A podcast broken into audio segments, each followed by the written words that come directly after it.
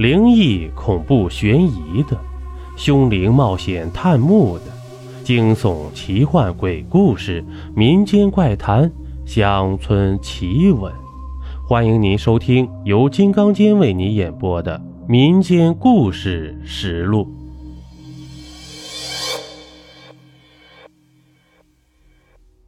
欢迎您继续收听《太平间不太平》第四集。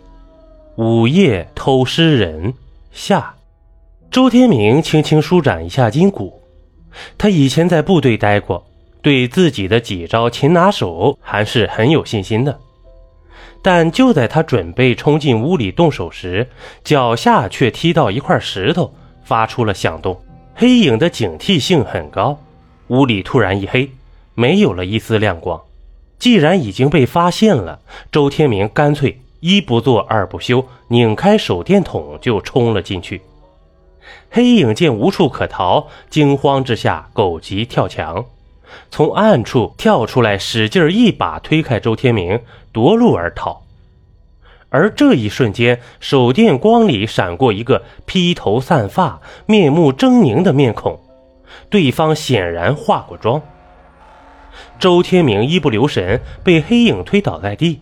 但他反应迅速，连忙从地上爬起来追了出去。无奈啊，由于天太黑，黑影很快就跟丢了。由于自己的失误，浪费掉了这个大好的机会啊！周天明十分的懊恼。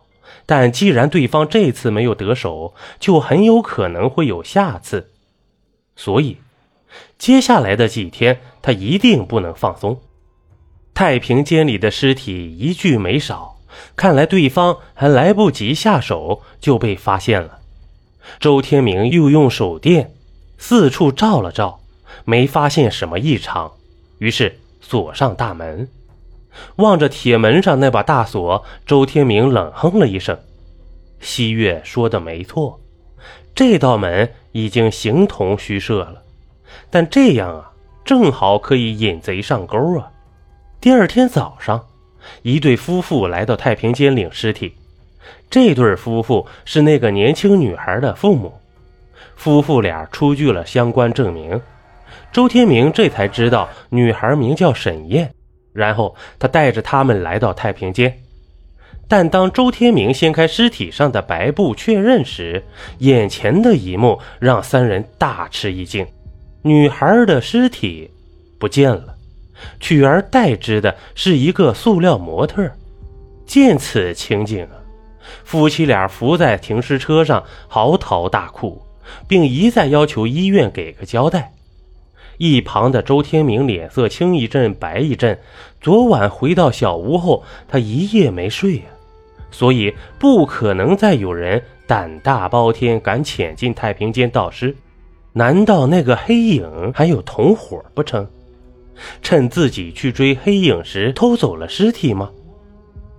周天明迅速取出储存的监控查看，令人沮丧的是，他安装的摄像头全被破坏了。看来对方不仅狡猾，而且是有备而来。让人庆幸的是，尸体失踪后，医院采取了有效措施，及时封闭了消息。而受害者的家属在得到医院的赔偿后，也悄然离去，并没有给医院带来不好的影响。事情平息以后，院长贾东海气得暴跳如雷，指着周天明大骂不止啊，恨不得扒了他的皮。还好，副院长许明海及时调解，不然这周天明真不知道后果会如何呀。